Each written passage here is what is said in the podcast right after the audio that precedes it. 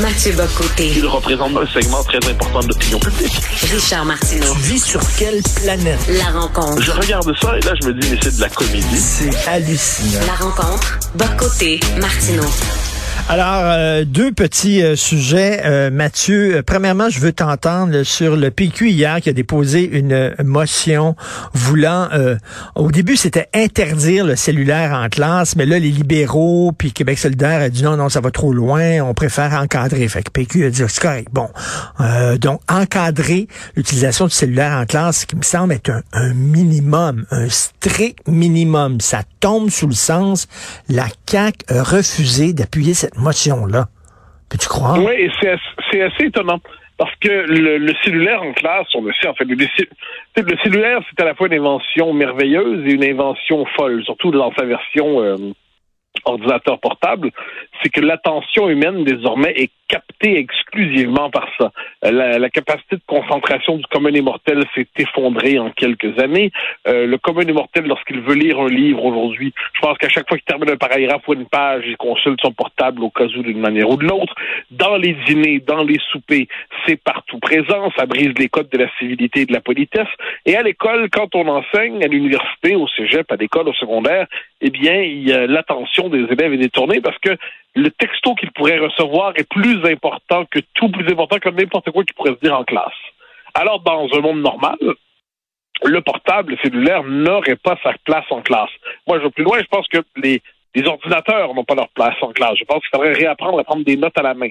Euh, je pense que prendre des notes à la main, ça rentre beaucoup plus dans la tête que prendre des notes par ordinateur. Le, il y a quelque chose dans le fait d'écrire à la main qui a la, la, la, capacité de mémorisation est plus grande. Mais imaginons qu'on se contente du cellulaire. Eh bien là, la, la réaction de la CAQ est un peu incompréhensible, ben surtout, surtout quand quand c'est Bernard Bréville qui est le ministre de l'Éducation. Bernard Bréville, qu'on peut croire assez conservateur en matière pédagogique, qu'on peut croire assez fidèle à une conception classique de l'humanisme scolaire, mais que va-t-il faire dans cette galère d'applaudir des cellulaires à l'école? Et quand le PQ, les libéraux et QS se mettent d'accord pour euh, diminuer sa présence, puis moi je pense qu'on devrait le bannir simplement, et que là j'ai l'impression que la, la CAQ en a échappé une. Peut-être est-ce qu'elle s'en veut de ne pas être à l'origine du mouvement, peut-être est-ce qu'elle est soumise au, aux pédagogues du ministère qui sont convaincus, puis des sciences de l'éducation qui sont convaincus que le cellulaire est un instrument pédagogique parmi d'autres et peut-être même merveilleux, il n'en demeure pas moins que c'est absurde. Écoute, je ne sais pas si tu as vu, euh, probablement pas, cette nouvelle qui est tombée sur le site de Radio-Canada ce matin. Alors, il y a un professeur de CR, éthique et culture religieuse, mhm. qui a été puni pour avoir tenu supposément des propos islamophobes en classe. En fait, ce qu'il a dit, c'est qu'il a rappelé que Mahomet avait marié une mineure, une enfant, une, une jeune fille, euh, ce qui est une historiquement vrai. Hein? Euh, je pense que c'est Maisonneuve ou Jean Cartier aussi qui avait une femme qui était qui était en âge mineur. C'est ce qu'on faisait à euh, l'époque. Champlain, OK, Champlain. Donc, s'il avait dit dans un cours d'histoire, vous savez que Champlain, sa femme avait, je sais pas moi, 12 ans, euh, euh, ça aurait passé, ça aurait été une vérité historique. Mais quand il dit ça dans un cours de CA, ça passe pour des propos islamophobes. Ben, en fait, il y a plusieurs éléments dans ce histoire-là. J'ai lu, j'ai lu l'article de Radcal, il y a des éléments qui nous manquent, mais ce que j'en comprends, c'est que le professeur s'est montré agressif envers les enfants. Donc ça, bon, c'est pardonnable, quelle que soit la raison. Un prof ne doit pas être agressif envers les enfants. Cela dit, cela dit, ce qui m'a frappé dans l'article de Radio-Canada, c'est qu'on parlait du prophète Mahomet dans l'article de Radio-Canada. Alors, moi, il faut que je comprenne. Pourquoi est-ce qu'on dit le prophète Mahomet? C'est vrai pour les croyants, mais c'est pas vrai pour tout le monde. Quand je parle de Jésus, là, quand ces gens-là parlent du Christ, est-ce qu'ils écrivent chaque, chaque fois le Fils de Dieu Jésus? Euh, le, le, le, le, Messie Jésus. Euh, qu'est-ce que, est-ce que, je suis curieux parce que pourquoi faudrait-il réserver son titre splendide, le prophète, mhm. à Mahomet et ne pas reconnaître alors le titre équivalent des d'autres d'autres personnes qui prétendent parler au nom au, nom du ciel? Donc soit on dit le prophète Mahomet et le Messie Jésus-Christ, fils de Dieu, Hein? Ou alors, on le dit pour aucun des deux. Puis on dit Mahomet et Jésus. Or, je suis frappé de voir à quel point la servilité euh, culturelle, idéologique et religieuse frappe des gens qui sont probablement de bonne foi, mais ils ont intériorisé l'idée que devant l'islam, il faut multiplier les courbettes. Alors que moi, je, je suis de ceux qui veulent croire qu'il y a une proportion très significative de musulmans qui euh, ont accepté en Occident les règles occidentales et ne prétendent pas nous imposer leur code culturel, religieux, euh, et ainsi de suite. Donc, ils ne nous demandent pas de dire, le prophète Mahomet. Ils nous disent, demandent de dire Mahomet simplement et Jésus. Par ailleurs, pour ce qui est des religions, ben moi, comme tout, moi, je, je l'ai toujours dit, je, ne le cache pas, j'ai un préjugé favorable envers les, les grandes religions. Je pense que l'être humain a besoin de grandes traditions spirituelles incarnées dans des cultures et des civilisations pour être capable de, je dirais, d'apprivoiser cette chose terrible qui s'appelle la mort, pour s'inscrire dans le cosmos, bon, tout ça.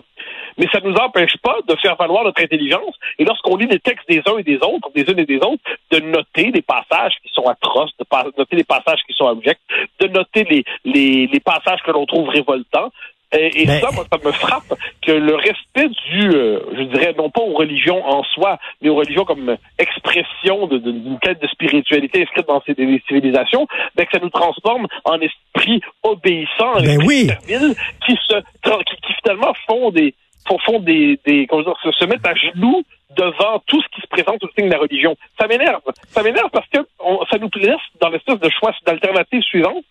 Soit pour les religions sont présentées comme des de pures manifestations d'irrationalité, soit il faudrait s'y soumettre comme si c'était la vérité divine. Non, on est dans des textes, puis à l'école, quelle que soit la doctrine, quelle que soit la conviction, que ce soit l'islam, euh, le péquisme, l'écologisme ou le socialisme, il n'y a pas de raison de vénérer une doctrine quelle qu'elle soit, même si elle se dit religion. Et la question, moi, que je me pose, c'est c'est-tu vrai ou c'est pas vrai ce que dit le prof? Est-ce que c'est une vérité historique ou pas? J'ai devant moi un texte.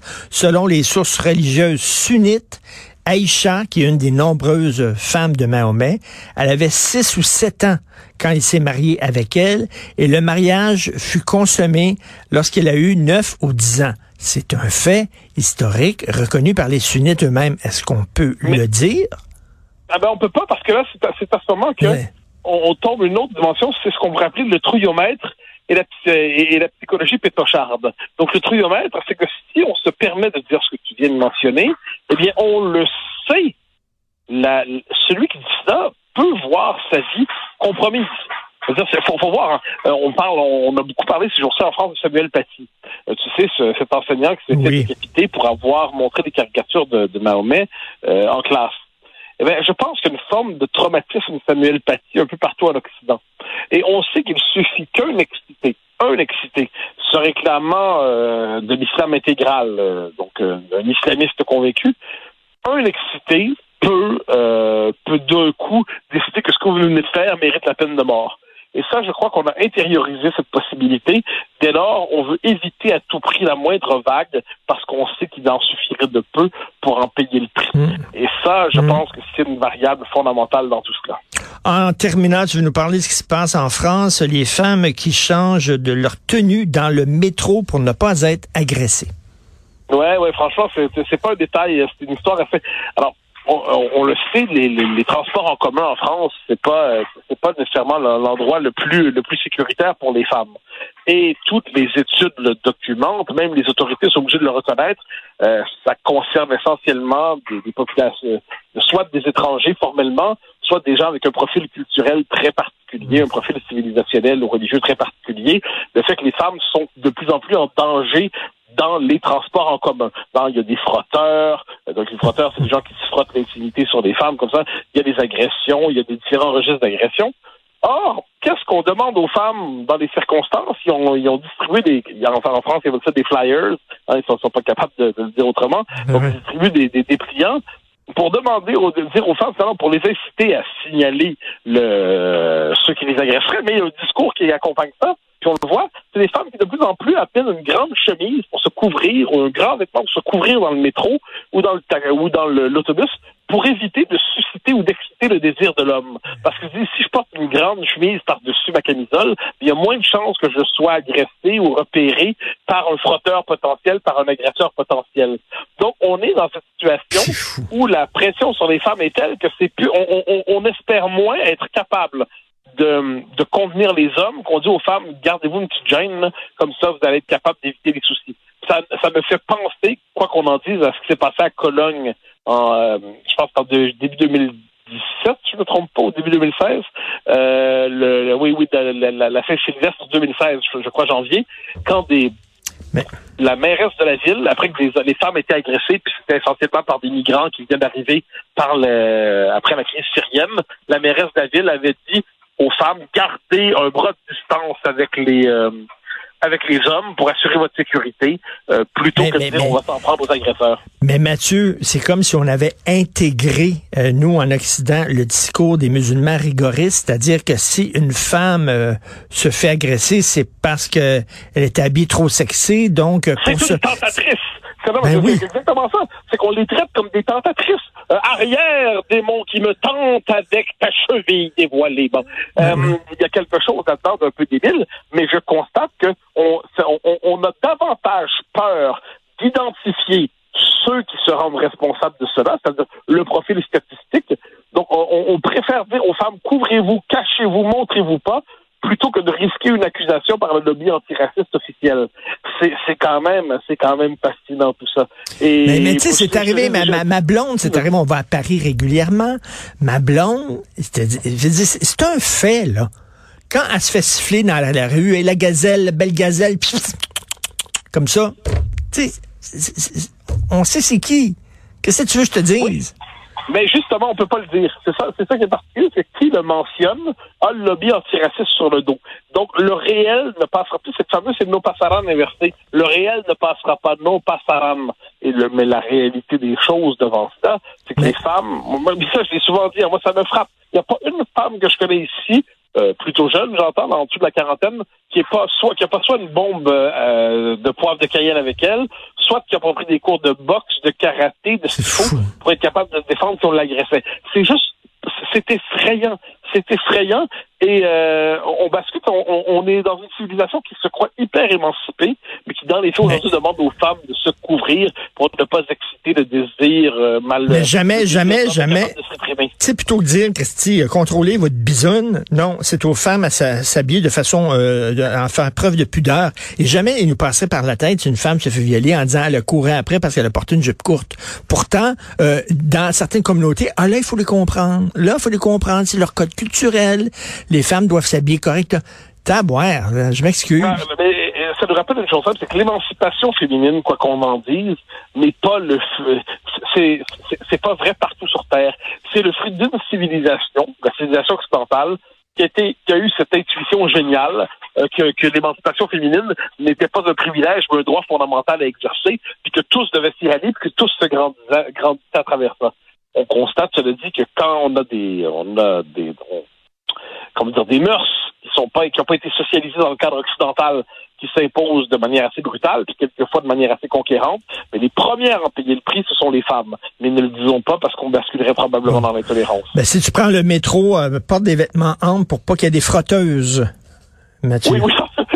Dieu!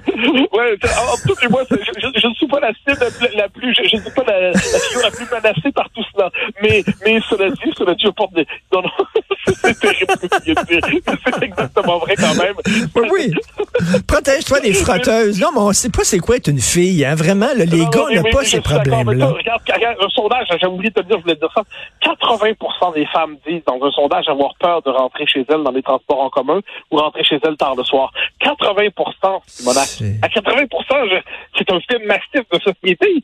Puis moi là-dessus, je vais parler comme un vieux pépère, là, mais une société qui n'est pas capable de défendre ses femmes, une, société, une communauté qui n'est pas capable de défendre ses femmes, est une communauté qui trahit ses exigences fondamentales de protection envers tous. Euh, pourquoi je dis pour défendre ses femmes, pas de manière méchamment patriarcale, parce que physiquement, quoi qu'on en dise, les femmes sont moins fortes.